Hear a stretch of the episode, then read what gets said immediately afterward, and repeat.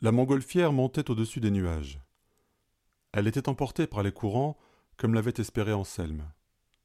À chaque flambée, il scrutait la bouteille de gaz avec la crainte qu'elle n'explose. La fuite se trouvait dans le haut de la bouteille, près de la flamme. Le risque était réel et on allait rapidement se trouver en manque de carburant. Il fallait se poser quelque part au plus vite. Mais où? La montgolfière qui volait depuis plus d'une heure se trouvait au beau milieu de l'océan, en pleine nuit. Sans indication précise, inutile d'espérer trouver une terre ferme par hasard. Professeur, nous devons nous poser au plus vite, dit Joachim. Jo, mon bon ami, cette fois-ci nous allons pouvoir avancer dans notre quête, répondit Anselme. Vous pouvez m'expliquer de quoi il s'agit au juste demanda Victor. Non, mon garçon, tu es déjà bien trop impliqué et tu as risqué ta vie. Nous allons te ramener chez toi dès que possible et repartir. Enfin, professeur, vous n'y pensez pas. Si nous revenons, il nous faudra tout recommencer. Ils vont nous attendre, c'est sûr. Il faut que nous avancions. Nous n'avons pas le choix. De toute façon, cette bouteille sera bientôt vide. Ce n'est pas avec elle que nous ferons un chemin aussi long. Vous savez que le prochain indice est à plusieurs centaines de kilomètres, quasiment inaccessible par moyen terrestre. Autant rebrousser chemin. La bouteille de gaz produisit un bruit des plus inquiétants, comme si elle projetait des jets plus forts par à coup. Une bourrasque de vent secoua soudain la nacelle, ce qui déclencha un jet de flamme dans le brûleur. Le gaz sortait abondamment de la bouteille et produisait sous le ballon une chaleur de plus en plus forte. Vite, dit Joachim, ouvrez la trappe au sommet, professeur, sinon nous allons monter bien plus haut que ne pourrait le supporter le ballon. C'est déjà fait, mais la chaleur est trop forte. À cette vitesse, nous allons vite mourir de froid. Et puis quand il n'y aura plus de gaz, nous tomberons lentement vers la mer. Il faut éteindre ce brûleur manuellement. Joachim, vous pouvez monter? J'y vais, mais je ne vous cache pas que je n'aime pas être brûlé. Joachim mit un pied sur la nacelle et attrapa une corde qui montait vers le sommet du ballon. Le brûleur était à quelques mètres au-dessus de lui. Ça ne semblait pas inaccessible, mais il fallait supporter la chaleur et ne pas craindre de se blesser la main. Il prit appui sur une autre corde, sur l'armature, et se hissa à la hauteur du brûleur. Là, il tourna la valve de sécurité pour la fermer, mais elle ne répondit pas. Il força de plus belle. Elle vint à céder. Mais au lieu de se fermer, la valve cassa net. Une flamme de plusieurs mètres de long jaillit en direction de Joachim qui retomba aussitôt. Il n'avait rien, à part quelques sourcils grillés et le visage noirci de fumée. La totalité du gaz s'était échappée dans l'explosion.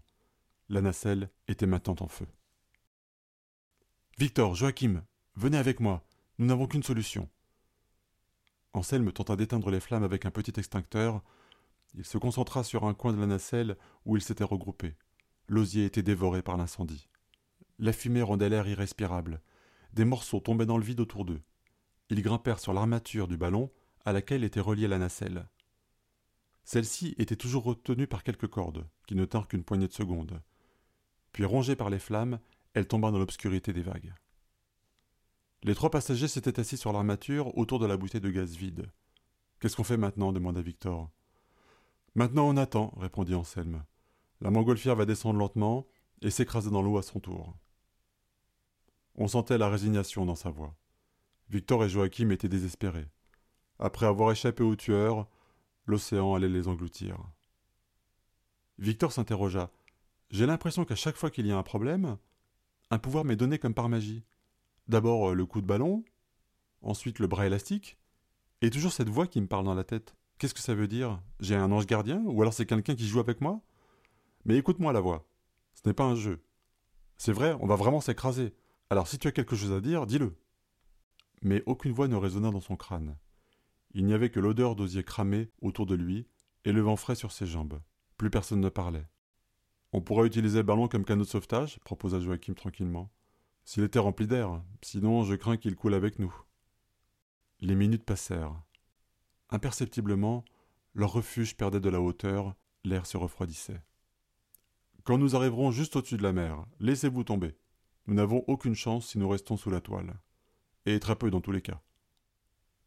Le ballon arrivait à vive allure à la surface de l'eau. Il fallait se jeter. Mais Victor anticipait déjà la morsure du froid et l'humidité qui allait l'envahir, sans parler du choc lié à la vitesse. Il ferma les yeux et se laissa tomber. Dans sa chute, il eut une vision soudaine. Et si cette mer pullulait de requins?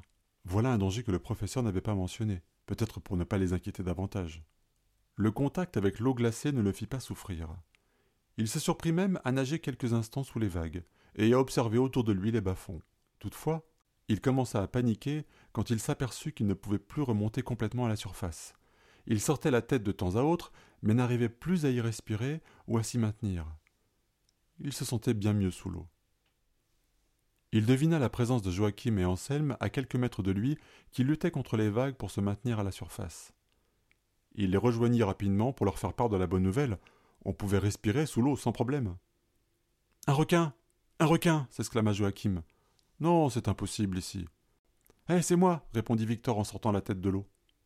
Victor? Mais comment est-ce possible? Montez sur mon dos. Je vais nous sortir de là. La petite voix s'adressa à lui encore une fois. Quel talent Oh, toi, la voix, tu commences à m'agacer. C'est toi qui m'as transformé en requin? Malgré le poids de ses compagnons, il pouvait avancer à grande vitesse. Mais pour aller dans quelle direction? Il sentit soudain une odeur particulièrement forte atteindre ses narines. Aucun doute, c'était celle du sang. À défaut d'autre chose, il se dirigea vers elle. La page suivante se remplit de l'habituel cadre noir. Néphi s'interrogeait. Je voulais que tu te changes en oiseau, espèce d'imbécile. C'était pourtant évident. Tu es dans le ciel avec une montgolfière endommagée, c'était clair. Non, vraiment, celui-là, il n'est pas débrouillard. Il faudrait que je lui envoie un message pour lui expliquer quoi faire. Et en savoir plus sur cette fameuse quête. Tiens, on va essayer de nouveau avec la télépathie. Elle écrivit dans le cadre télépathie, mais le mot disparut. Un pouvoir ne pouvait donc s'utiliser qu'une seule fois. De rage, elle referma le livre et le posa sur son bureau.